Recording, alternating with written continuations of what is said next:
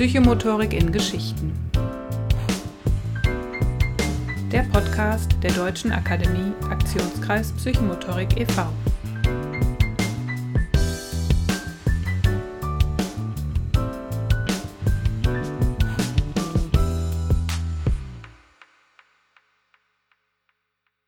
Hallo, herzlich willkommen. In dieser Folge, die heute eine Solo-Folge sein wird, möchte ich einmal den Begriff der Psychomotorik erläutern. Und zwar haben uns auch Fragen erreicht und ein Feedback zu diesem Podcast.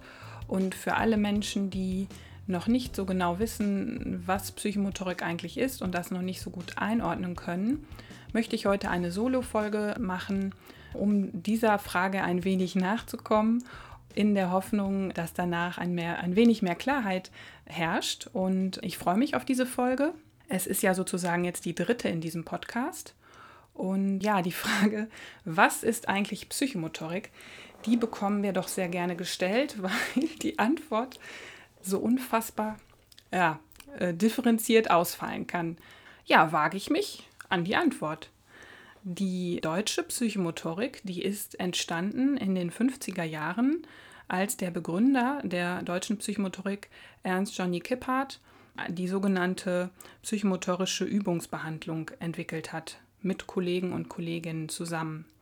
Er hat in seiner praktischen Arbeit mit Kindern am Westfälischen Institut für Kinder- und Jugendpsychiatrie und Heilpädagogik in Gütersloh sehr viele Erfahrungen gemacht und auch Beobachtungen angestellt.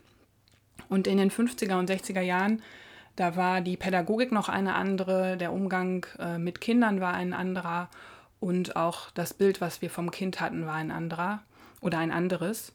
Und deswegen waren seine Gedanken und Ideen äh, sehr bahnbrechend. Und zwar hat er gesagt, dass er nicht mehr leistungsorientiert daran gehen möchte, Kinder zu fördern, dass sie sich irgendwie ja, entwickeln, sondern er wollte, dass die Kinder ähm, über das Spiel, über die Freude, über das Erleben und vor allen Dingen über die Bewegung in eine Entwicklung kommen, die sie bestärkt, die dafür sorgt, dass sie ein positives Selbstkonzept entwickeln. Und vor allen Dingen hat er ähm, gehofft, Kinder damit zu unterstützen, die sozusagen ja in ihrer Entwicklung noch nicht so weit sind wie andere in ihrem Alter, die sich nicht viel zutrauen und vor allen Dingen für diese Kinder ein Konzept entwickelt. Er hat sich da zusammengetan mit Kollegen und Kolleginnen aus verschiedenen pädagogischen und therapeutischen Bereichen, unter anderem Maria Montessori und Fröbel und auch, also er hat sich halt eben aus, ähm, der, aus Inhalten der Reformpädagogik bedient, aber eben auch aus der Rhythmik und Leibeserziehung und dem funktionalen Ansatz der Förderung. Also verschiedene Einflüsse gab es hier und ja, so entstand die psychomotorische Übungsbehandlung. Mit der Zeit hat sich das vor allen Dingen so Ende der 70er Jahre weiterentwickelt. Es kamen äh, neue Erkenntnisse hinzu, neue Menschen, die die Psychomotorik auch angewendet haben, dazu ähm, auch irgendwann ja, Untersuchungen äh, gemacht haben, geforscht haben. Und die Idee der Psychomotorik hat sich sozusagen äh, verändert. Wenn ihr euch vorstellt, da ist so ein kleiner Schneeball, den hat Johnny Kippert sozusagen geformt und angestoßen und dieser Schneeball rollt jetzt so diesen schneebedeckten Hang hinunter über die Jahre, Jahrzehnte und wird immer größer und teilt sich irgendwann und geht auch in verschiedene Richtungen. Ja, und so kamen eben neue Erklärungsansätze, Bezugstheorien und äh, Begründungszusammenhänge hinzu. Und heute kann man sagen, dass wir verschiedene Ausrichtungen haben oder Ansätze, Jürgen Seewald nennt das auch Brillen, durch die wir schauen auf die Psychomotorik. Es geht immer um ganzheitliche Persönlichkeitsentwicklung durch Bewegung und Wahrnehmung. Das kann man so festhalten für die Psychomotorik. Es äh, hat aber mitunter schon auch verschiedene Zielsetzungen, je nachdem auch in welchem Arbeitsfeld ich unterwegs bin. Bin ich im klinischen Arbeitsfeld unterwegs oder in Kindergarten und Schule? Arbeite ich mit Jugendlichen oder auch Erwachsenen oder auch alten Menschen, dann sind natürlich die Zielsetzungen sehr unterschiedlich und vor allen Dingen auch das methodische Vorgehen. Aber wie gesagt, es geht eben immer um eine gemeinsame Schnittmenge. Das ist im Grunde genommen die Orientierung an der Bewegung und Körperlichkeit als Medium und dieser Geist der Psychomotorik, der spielt auch immer eine Rolle. Den erlebt man einfach nur, wenn man es mal ausprobiert. Und, ähm, und die Orientierung am Individuum letztendlich. Entstanden sind dann eben verschiedene Perspektiven heute. Einmal die medizinisch-funktionale Orientierung, wo es eben darum geht, Fehlendes zu beheben und ja, eher funktional zu arbeiten, wenn A nicht funktioniert, wie erreiche ich B. Dann gibt es die erkenntnisstrukturierende oder selbstkonzeptorientierte Perspektive, da geht es mehr um Kompetenzen. Äh, darin verorten lässt sich zum Beispiel auch Renate Zimmer, die sehr bekannt ist in der Psychomotorik. Hinzu kommt dann noch die systemisch-ökologische Perspektive. Da geht es auch darum, oder die bedient sich eben Einflüssen aus der Systemtheorie und ähm, des Konstruktivismus.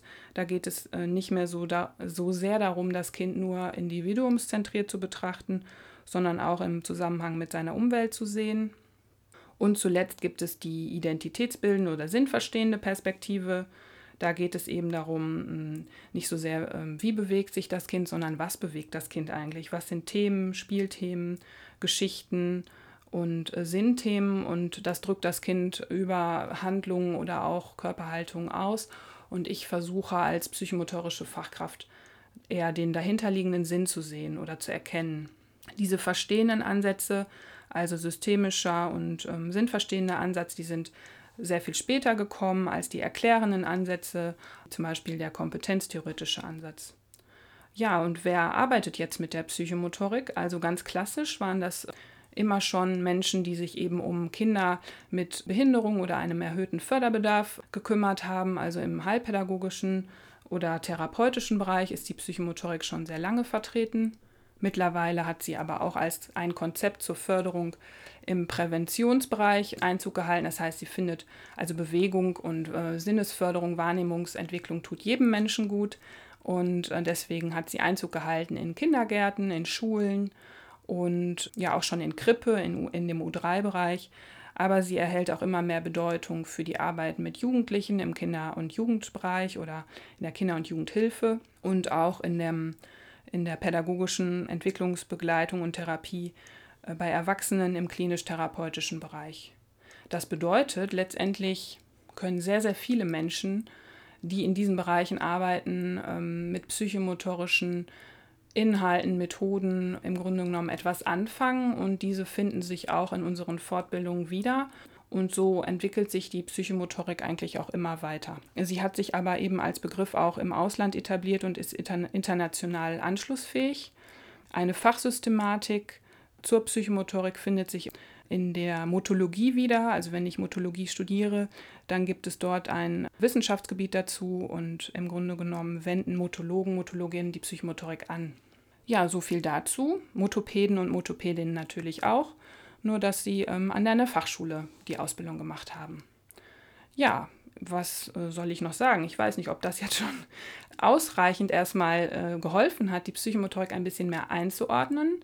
Sicherlich ist es sehr, sehr wichtig, eben ist die Beziehung zwischen psychomotorischer Fachkraft und Klient, Klientin sehr, sehr wichtig und ähm, es wirken immer verschiedene Prinzipien in der Psychomotorik. Das ist vielleicht auch so mit dem Geist der Psychomotorik gemeint und eine Haltung ist immer, äh, spielt immer eine herausragende Rolle dabei.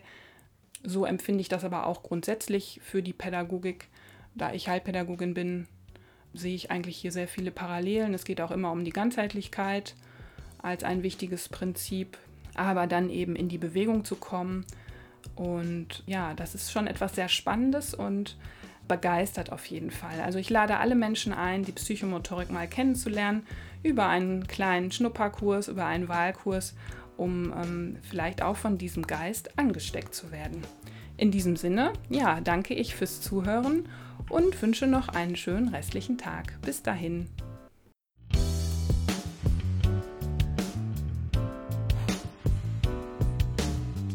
Bis zum nächsten Mal, wenn es wieder heißt Psychomotorik in Geschichten, dem Podcast der DAKP.